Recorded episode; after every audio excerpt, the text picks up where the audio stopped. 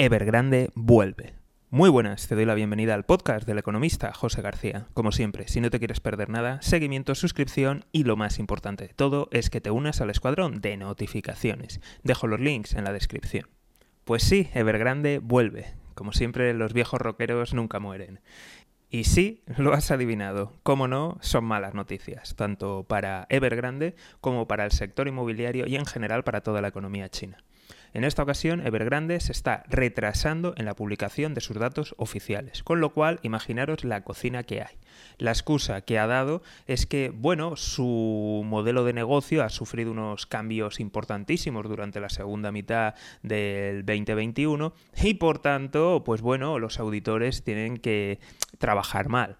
Más, Perdón, creo que es el subconsciente el trabajar mal. Creo que están preparando la cocina y preparando, en fin, una, una cortina de humo financiera enorme. Con lo cual, los datos parece que del año pasado van a ser aún mucho peores de lo que se esperaban. Esto coincide además con muchas otras empresas que están en la bolsa, tanto de China como de Hong Kong, y que aún no han presentado sus cuentas. Además de la oleada de dimisiones en las empresas de auditoría. No se augura nada bueno para la economía china. Como siempre, si no te quieres perder nada, seguimiento, suscripción y lo más importante de todo es que te unas al escuadrón de notificaciones. Dejo los links en la descripción. Un saludo y toda la suerte del mundo.